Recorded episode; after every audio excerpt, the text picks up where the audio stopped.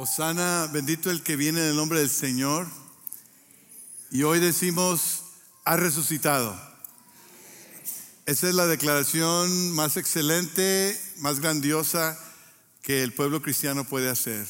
Ha resucitado. La realidad de que Cristo vive, de que Cristo no fue vencido por la muerte, de que Cristo resucitó de entre los muertos es una declaración singular una declaración poderosa y es lo que celebramos hoy. Así que el día de hoy no he venido para decirles algo nuevo a ustedes. No he venido a informarles de algo que ustedes ya saben, que Cristo vive.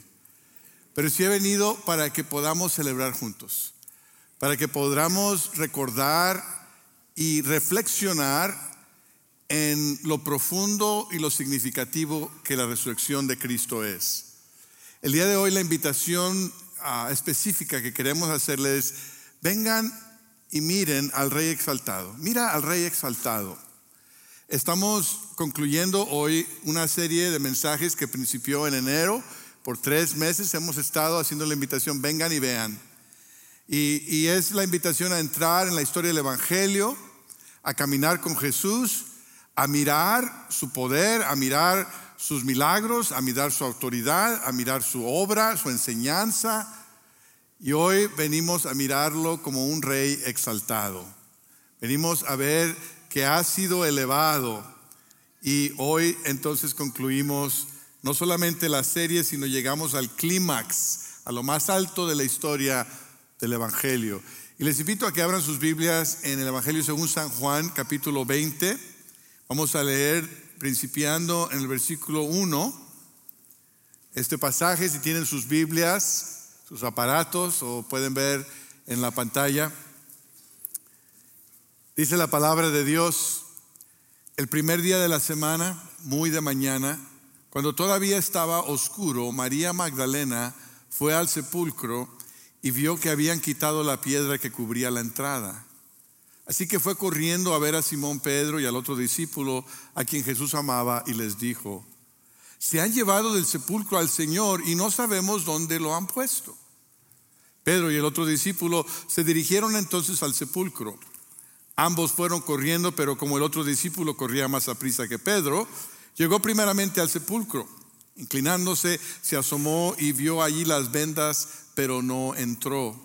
Tras él llegó Simón Pedro y entró en el sepulcro, vio ahí las vendas y el sudario que había cubierto la cabeza de Jesús, aunque el sudario no estaba con las vendas, sino enrollado en un lugar aparte.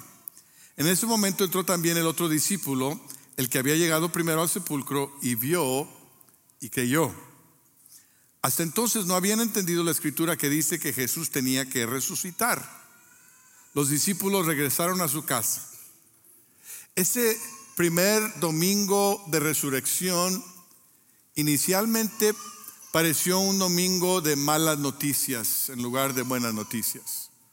De la perspectiva de María Magdalena, quien amaba tanto a Jesús, quien, quien lo había admirado, quien eh, había sido quebrantada por los sucesos de aquel viernes cuando arrestaron a Jesús, lo torturaron y lo ejecutaron en una cruz. María Magdalena estaba quebrantada, entristecida y esperando con ansia la llegada de este primer día de la semana, que pasara el día de reposo para poder venir al sepulcro donde estaba sepultado su maestro, su Señor. Y cuando ella llega al sepulcro se da cuenta que la piedra ha sido removida, que la piedra ha sido quitada. Para ti y para mí, en este día la piedra removida es buena noticia, pero para María Magdalena no lo era. A ella no se le ocurrió que la razón que la piedra estuviese movida es porque Cristo había resucitado. La única explicación lógica para María Magdalena es que alguien se había robado el cuerpo de Jesús. Que después de haber cometido el pecado, Aquellos que lo odiaban de crucificarlo ahora habían cometido el pecado de desacrar su cuerpo, de deshonrar su cuerpo, robándolo de la tumba. Estaba en una tragedia, en un momento triste. Y a veces eso nos sucede a nosotros, ¿no es cierto? A veces estamos esperando buenas noticias y lo que llegan son malas noticias. A veces estamos esperando que la cuestión mejore, pero la cuestión empeora. A veces estamos esperando que, haya algo de alivio en nuestro sufrimiento, pero la cuestión se vuelve más difícil, más complicada. Y aquí vemos que es lo que sucede a María Magdalena. Y por eso es que el ver es tan importante. Cuando decimos vengan y vean, cuando la invitación es a mirar a Jesús, es una invitación muy, muy importante, porque a veces nuestras circunstancias pueden neblar nuestra visión. A veces las tormentas, a veces las nubes de nuestra vida no nos permiten ver más allá de nuestras circunstancias. Y por eso es tan importante escuchar la invitación del Evangelio que dice, ven y ve, ven y permite que Dios abra tus ojos para que puedas ver en el ámbito espiritual, más allá de tus circunstancias, más allá de tu situación. Entonces la invitación del día de resurrección es para ver a un rey exaltado, un rey elevado, un rey que está sobre las circunstancias, a pesar de las circunstancias, a pesar de la situación. El ver a Cristo como rey elevado requiere en primer lugar un encuentro personal. La resurrección de Cristo tiene muchas implicaciones personales, implicaciones teológicas, implicaciones para la iglesia, implicaciones para el mundo, para la historia, pero en primer lugar es una cuestión personal, requiere un encuentro personal. El Evangelio, según San Juan, nos cuenta del encuentro personal que María Magdalena tiene con el Jesús resucitado y continúa la historia en el versículo 11. Dice, pero María se quedó afuera llorando junto al sepulcro. Mientras lloraba, se inclinó para mirar dentro del sepulcro y vio a dos ángeles vestidos de blanco sentados donde había estado el cuerpo de Jesús, uno a la cabecera y otro a los pies. ¿Por qué lloras, mujer? Le preguntaron los ángeles. Es que se han llevado a mi Señor y no sé dónde lo han puesto, le respondió. Apenas dijo esto, volvió la mirada y ahí vio a Jesús de pie, aunque no sabía que era él. Jesús le dijo, ¿por qué lloras, mujer? ¿A quién buscas? Ella, pensando que se trataba de, del que cuidaba el huerto, le dijo, Señor, si usted se lo ha llevado, dígame dónde lo ha puesto y yo iré por él. María, le dijo Jesús. Ella se volvió y exclamó, Raboní, que en arameo significa maestro, suéltame porque todavía no he vuelto al Padre. Ve más bien a mis hermanos y diles, vuelvo al Padre, a mi Padre, que es Padre de ustedes, a mi Dios, que es Dios de ustedes. María Magdalena fue a darle la noticia a los discípulos he visto al Señor, exclamaba y les contaba lo que él había dicho. En su tristeza, María Magdalena empezó a buscar el cuerpo de Jesús, que según ella estaba extraviado. Y fue a la tumba. Y en la tumba se encuentra con dos ángeles. Y les pregunta a los ángeles, ¿dónde está el cuerpo de Jesús? ¿Qué hicieron con él? Y, me, parece interesante porque para este, para este punto, María Magdalena ya vio la, piedra removida, ahora ve a dos ángeles. Y yo me imagino, ya le hubiera caído el 20, ¿no? Dos ángeles, la piedra. Oh, sí, ya sé lo que pasó, mi Señor. Pero María estaba tan, tan triste, tan quebrantada que, que seguía haciendo preguntas. Cuando nuestros ojos espirituales no están abiertos, frecuentemente hacemos las preguntas equivocadas. Estamos buscando en el lugar equivocado. Estamos viendo en la dirección incorrecta. Dios tiene algo preparado, Dios tiene algo nuevo, Dios quiere revelar algo, pero nosotros no lo podemos ver porque estamos tan enfuscados en nuestra propia tristeza, en nuestro propio quebrantamiento. Así que el Señor Jesús se le aparece, pero María no se da cuenta que es Él. Ella cree que es alguien que trabaja en el cementerio, alguien que está cuidando. Y donde él le hace la pregunta, ¿por qué lloras? ¿A quién buscas? Ella también le exige a él, un poco ya exigente, le dice, ¿dónde? Y si tú te lo llevaste, nada más dime dónde lo pusiste. Porque yo voy por él. Ni ayuda necesito de ti. E, esa emoción, esa pasión por buscar el cuerpo de Jesús. Y es en ese momento en el cual el Señor Jesús dice, María, María. Y de repente, esa voz, ese tono de voz, ese nombre pronunciado por esos labios, penetró en lo más profundo de su alma y ella viajó a aquel momento en el cual Jesús había pronunciado su nombre por primera vez. Qué momento tan increíble. Me gusta cómo el productor Dallas Jenkins de la serie The Chosen eh, se imagina aquella ocasión. Les presento un video para recordar aquel momento.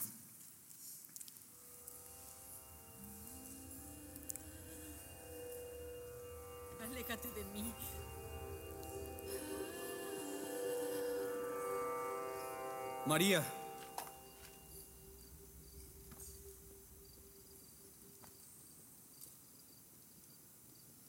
María de Magdalena.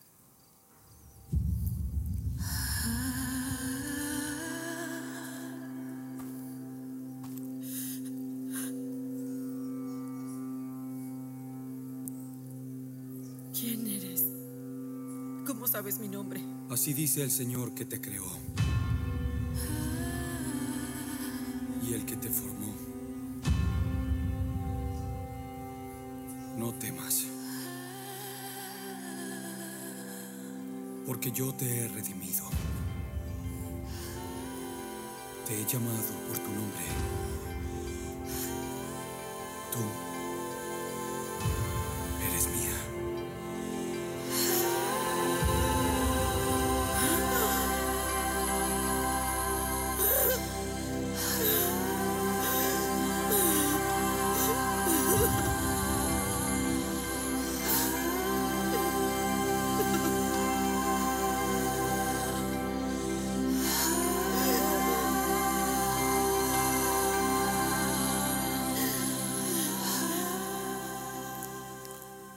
La primera vez que Jesús pronunció su nombre, cambió su vida, recibió sanidad, recibió liberación, recibió perdón y su vida fue transformada, tenía un propósito y por eso es que lo del viernes fue tan trágico para ella, porque ahí se acababa todo.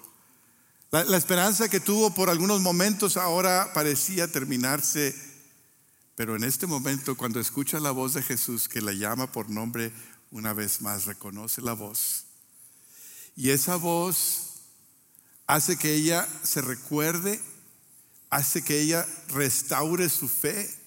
Raboní, en una, forma tierna, maestro. Y su esperanza es restaurada. Y, ahora no solamente es restaurada al propósito que tenía durante el ministerio de Jesús, sino que es elevada a un nuevo nivel de esperanza de un maestro que no solamente hace el bien, hace milagros, da de comer a los pobres, sana a los enfermos, pero también se levanta de los muertos.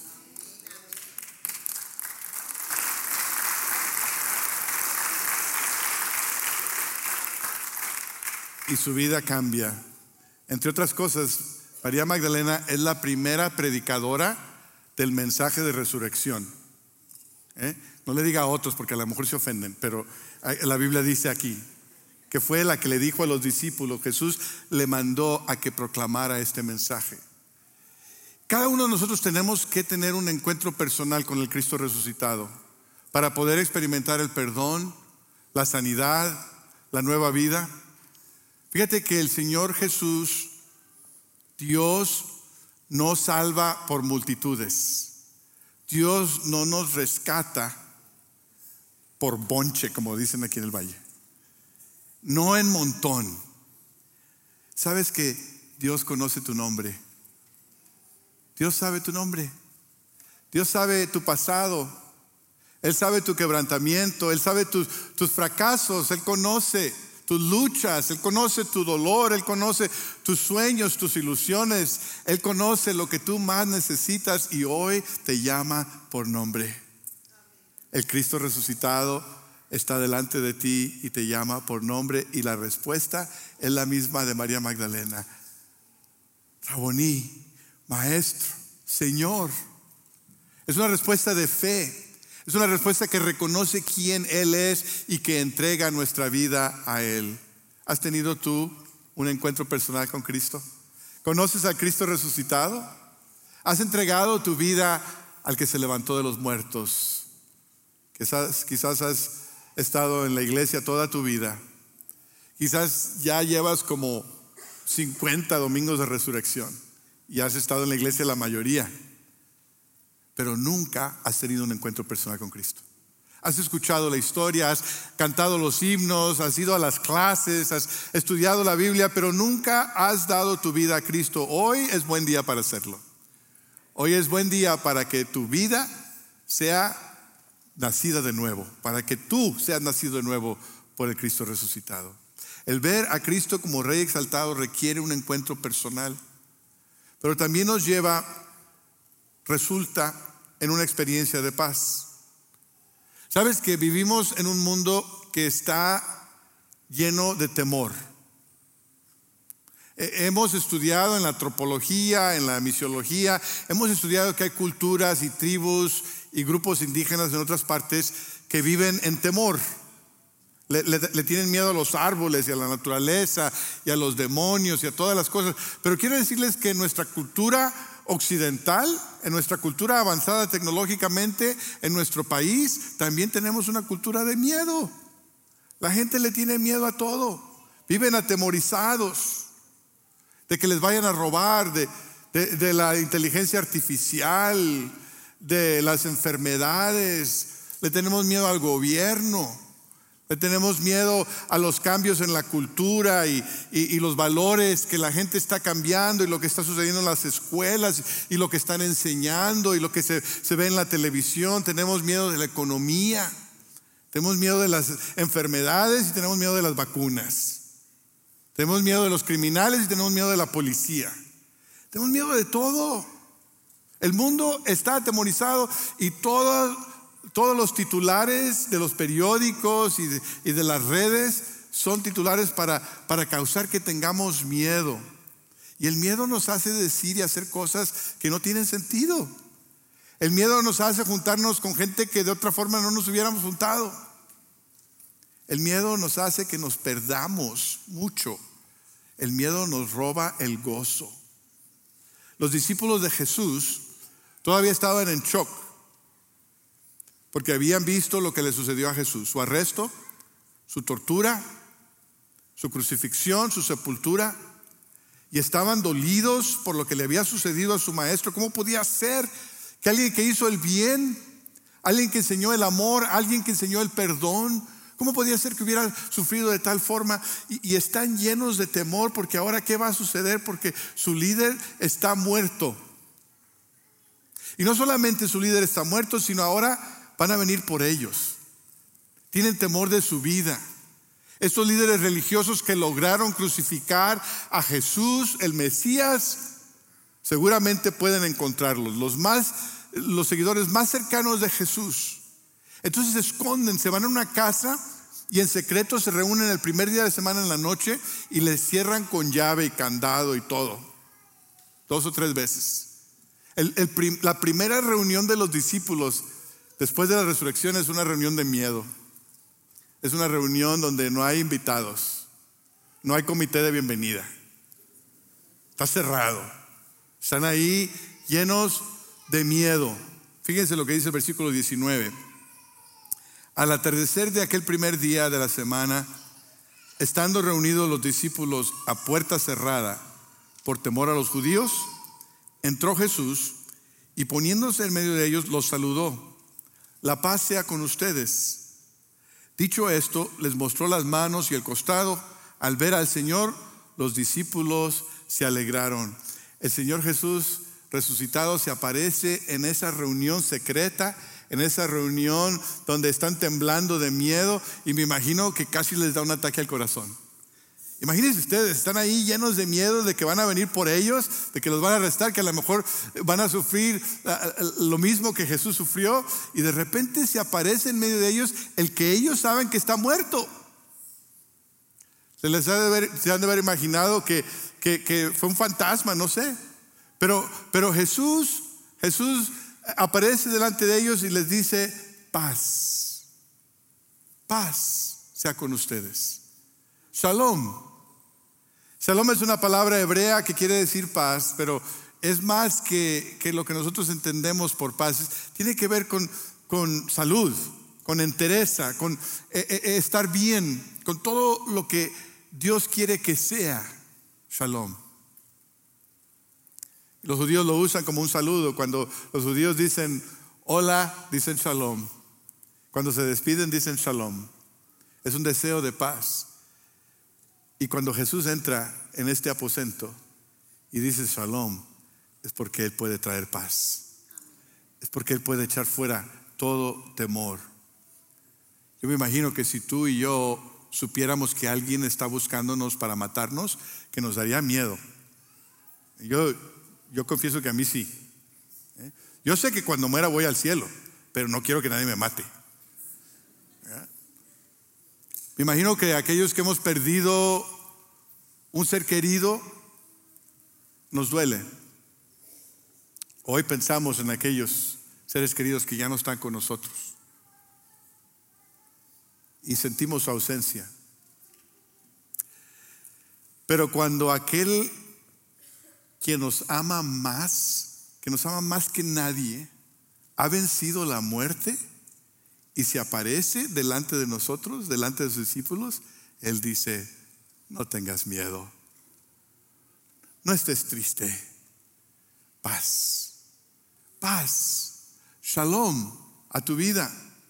Fíjese que del versículo 19 al versículo 20 hay una transformación. Los discípulos están llenos de miedo en el versículo 19 y para el versículo 20 dice que están llenos de gozo. ¿Qué pasó entre el miedo y el gozo? ¿Qué pasó?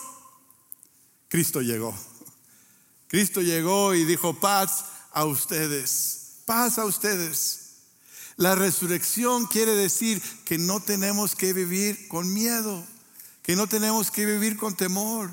No importa lo que digan las redes sociales, no importa de qué tengan miedo tus compañeros, tus vecinos, tus amigos, tú y yo somos pueblo de Dios, pueblo del Cristo resucitado, no somos pueblo de temor, somos pueblo de paz, pueblo de esperanza, porque Él vive cantamos, triunfaré mañana. Porque Él vive ya no hay temor. Porque yo sé que el futuro es suyo. Y la vida vale más y más solo por Él. Y esta paz que Cristo viene a traer no solamente es personal, es la paz que experimentó María Magdalena, pero en este momento es más que un encuentro personal, es, es una experiencia de comunidad. Son los discípulos. Jesús llega a los discípulos reunidos y les dice paz a ustedes, es plural. Quiero que sepas que la resurrección empieza con un encuentro personal, pero no se queda ahí. La resurrección no se queda en una cuestión individual, es una cuestión corporal, es una cuestión del cuerpo de Cristo, es una cuestión de la iglesia, es una cuestión de la comunidad de paz que Él vino a establecer. Somos pueblo de paz y esperanza. Quiere decir que la paz y la esperanza deben caracterizar nuestras reuniones, deben caracterizar nuestras relaciones. El ver a Cristo como el Rey exaltado requiere un encuentro personal, resulta en una experiencia de paz, pero también recibe una encomienda poderosa. La resurrección de Jesús no es solamente un evento histórico, no es solamente algo que quedó en el pasado y qué bonito, qué bonita historia. El, que Jesús se haya levantado de los muertos quiere decir que fue exaltado y que hoy reina y que vive y que está sobre el pecado y la muerte y el dolor y el sufrimiento y las circunstancias. Y eso tiene mucho significado para nosotros. Un encuentro con el Cristo resucitado nos cambia, nos transforma, cambia nuestra vida nos rescata del pecado, nos, nos va sanando. A veces nos sana instantáneamente, a veces es un proceso, pero es Cristo el que está trabajando. Y nos levanta a una nueva dimensión, a una dimensión de esperanza. Es lo que el mundo no tiene. El mundo no tiene esperanza. El mundo que, que, cree que todo es físico, que todo es material, que somos una combinación de moléculas que por accidente se juntaron que no tienen propósito, que después de la muerte quedamos como polvo y ya se acabó todo. ¿Cómo van a tener esperanza si no saben que hay un Dios que mandó a su Hijo al mundo, que de tal manera nos amó, que dio a su Hijo unigénito para que todo aquel que en él cree no se pierda, mas tenga vida eterna? Que murió en la cruz y se levantó de los muertos para darnos esperanza, para darnos propósito. La resurrección de Cristo quiere decir que Él está corrigiendo todo lo que está mal, que Él está haciendo todas las cosas nuevas. Cristo ha ganado la batalla más importante. En la cruz del Calvario venció al pecado, en la tumba vacía venció a la muerte y ahora lo que está haciendo es que está estableciendo su reino, está reclamando el territorio que alguien más había ocupado que alguien más se había posesionado de él. Ahora Cristo está avanzando ese, ese reino. Hay muchas cosas en el mundo que todavía están mal. Todavía hay mucha injusticia, hay mucha mucho quebrantamiento. Pero yo te puedo garantizar, por, no por mi opinión, sino por la palabra de Dios, te puedo garantizar que un día todo, todo, todo va a estar bien. La garantía de ello es la resurrección de Cristo. Cristo resucitó para decirnos, yo puedo hacer todas las cosas nuevas. Yo puedo restaurar todo lo que está quebrantado. Yo puedo reconciliar todo lo que está aislado. Y el Señor lo está haciendo. Y ahora que establece su reino, hace una diferencia. Eh, han estado por ahí hablando en los medios de la coronación del rey Carlos en Inglaterra y por ahí han puesto imágenes de la invitación a la coronación del rey.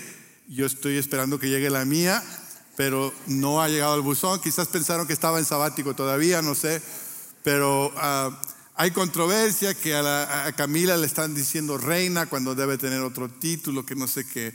Y ahí están siguiendo esas cosas que pueden ser interesantes y nos pueden entretener un poco, ¿no?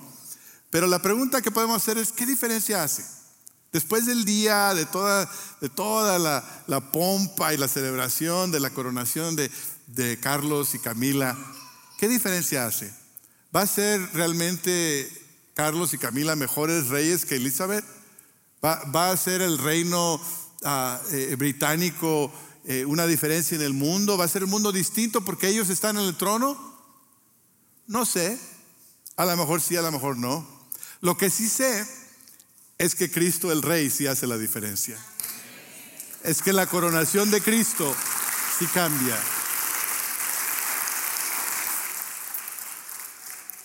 El Cristo resucitado nos ha dotado con poder para ser una comunidad de esperanza y de paz. Eso quiere decir que cuando tú tienes un encuentro con el Cristo resucitado, cuando tú entregas tu vida a Cristo, cuando tú tienes fe en Él como Señor y Salvador, experimentas la paz y la esperanza es tuya. Pero no solamente la recibes, sino que te conviertes en un embajador del rey. Que te conviertes, nosotros como iglesia nos convertimos en una embajada de paz y de esperanza. Somos gente de resurrección, gente que vivimos en un mundo haciendo una diferencia. Seguimos al Cristo que nos ha encomendado. Dice la Biblia en el versículo 21, de Juan 20, vayan conmigo ahí. Dice, la paz sea con ustedes, repitió Jesús. Como el Padre me envió a mí, así yo los envío a ustedes. Acto seguido sopló sobre ellos y les dijo, reciban el Espíritu Santo. A quienes les perdonen sus pecados les serán perdonados, a quienes no se los perdonen no les serán perdonados. Jesús está encomendando a sus discípulos en la misma forma en que el Padre lo ha encomendado a él. Como el Padre me envió a mí, dice Jesús, yo los envío a ustedes. El Padre me envió desde mi trono celestial a, bajarme al mundo y así en esa misma autoridad con esa misma urgencia, en esa misma misión. Yo los envío a ustedes. Le dice a sus discípulos, y tú y yo somos discípulos de Jesús, ¿no? Si tú has confiado en Cristo, si tú le has dado tu vida a Cristo, eres discípulo de Jesús. Jesús te encomienda a ti, te comisiona. Cristo vino a reconciliar a un mundo perdido con Dios, nosotros también hacemos lo mismo. Cristo vino a, desafiar los poderes que existían, opresores. Cristo vino a avanzar el reino de Dios. Cristo vino a derrotar el reino de las tinieblas. Cristo vino a hacer todas las cosas nuevas. Y dice, y así como el Padre me envió a mí, yo los envío a ustedes. Qué cosa tan tremenda. Qué cosa. La resurrección no nada más es un día donde vamos a celebrar. La resurrección es un recordatorio que, que hemos sido comisionados por el Cristo resucitado para hacer una diferencia. Sí, nosotros, Calvary McAllen, Dios nos ha encomendado para cambiar al mundo en el poder del Espíritu Santo. Somos gente de resurrección. Y la gente de resurrección es gente de reconciliación. Quiere decir que apuntamos hacia Cristo. El mundo ve hacia abajo, el mundo ve alrededor, el mundo se apuntan unos a los otros y nosotros decimos, mira, hay un rey, hay un rey exaltado, reconcíliate con Dios por medio de él. Somos gente de reconciliación, pero también somos gente de paz. Quiere decir que nosotros buscamos la paz en la iglesia, en la comunidad, en el mundo, oramos por la paz, trabajamos por la paz, buscamos que haya paz. Somos gente de paz, pero también somos gente de justicia, porque sin justicia no puede haber paz. Quiere decir, como gente de justicia buscamos que haya equidad, que, las, que las personas sean tratadas como merecen ser tratadas, hechos a la imagen de Dios. Quiere decir que, que peleamos contra la injusticia, peleamos contra la opresión, la discriminación, la persecución. Quiere decir que tomamos nuestro lugar para defender al vulnerable, al que no se puede defender a sí mismo. Somos gente de justicia, porque nuestro Dios es un Dios de justicia. Somos gente del reino. Oramos que venga su reino y se haga su voluntad. Y seguimos al rey a donde Él nos lleve. En la autoridad de Cristo amamos. En la autoridad de Cristo servimos. En la autoridad de Cristo edificamos. En la autoridad de Cristo hacemos el bien. En la autoridad de Cristo hablamos la verdad a los que están en el poder, proféticamente. Me da mucho gusto el haber regresado de mi sabático y encontrar distintos grupos que han estado ministrando en distintos lugares, un grupo que fue a Nueva York, un grupo que fue a Parras de la Fuente, y este fin de semana, allí en mi oficina estaba cuando pasó Luca y dice Luca, Hago y Luca y un, grupo de la iglesia, dice nosotros vamos a pasar nuestros días libres, Viernes Santo y sábado, lo vamos a pasar en Reynosa. Y vamos a ir a, a donde están los refugios de migrantes y vamos a llevarles escuela bíblica de vacaciones y como médicos vamos a hacer una brigada médica. Y qué frío y lluvia se les vino, ¿eh? Pero ellos estaban ahí con los migrantes, ¿sabes por qué? porque son gente del reino. Y, mañana, mañana vamos a, vamos a encomendar hoy a un grupo que sale mañana a Chiapas.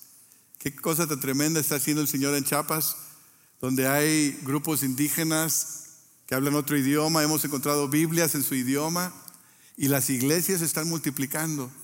Bueno, José Luis Jiménez me trajo eh, la semana pasada una Biblia y me dice, pastor, firme esta Biblia porque la vamos a entregar en la inauguración de una nueva iglesia.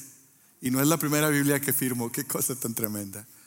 Reciben Biblias firmadas por Pastor Julio Guarneri de McAllen. Ni han de saber dónde está McAllen. Lo que sí saben, lo que sí saben es que aquí hay una iglesia que sabe que el reino de Dios pertenece ahí en Chiapas también. Somos gente del reino. El ver a Cristo como un rey exaltado quiere decir que tenemos un encuentro personal con Él, que somos un pueblo de paz y que somos embajada de esperanza a un mundo quebrantado. Fíjate bien, la resurrección Es un encuentro personal, es una experiencia corporal y es una encomienda hacia el mundo. Es, es como que ese temblor que hubo ahí en la tumba empieza en nuestro corazón y sigue saliendo a la iglesia y a la comunidad hasta el fin del mundo, cambiando en el nombre de Cristo el Rey. Y mi pregunta para ti este día de resurrección es, ¿cómo necesitas tú experimentar a Cristo hoy? Quizás por primera vez en tu vida necesitas tener un encuentro con Cristo.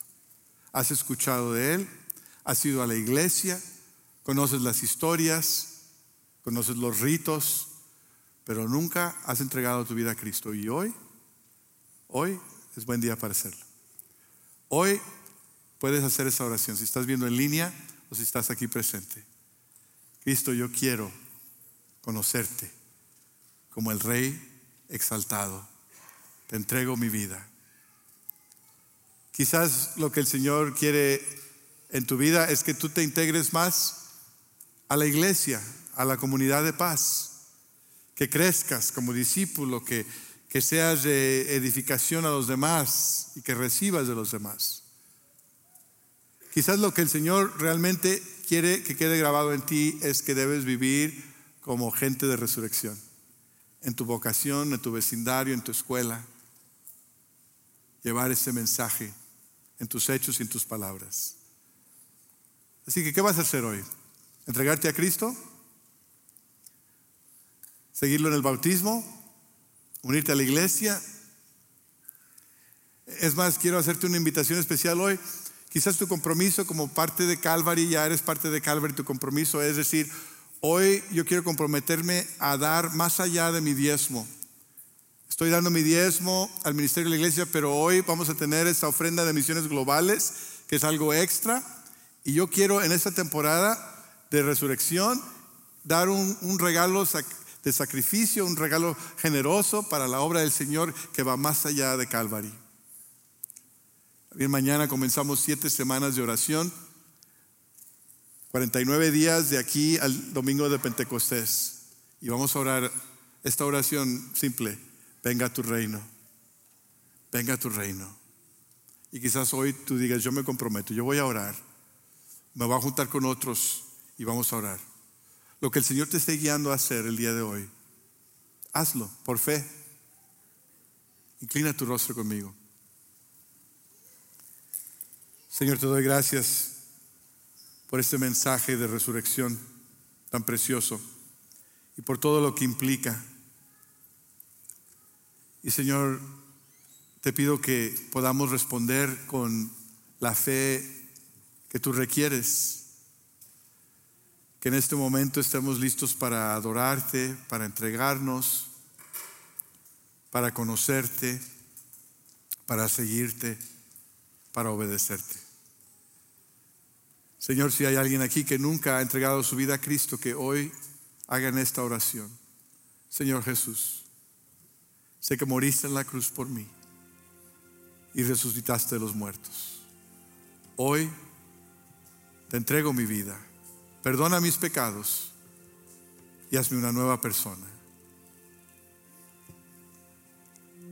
Sea cualquier compromiso que tú requieras de nosotros, que lo hagamos en este momento.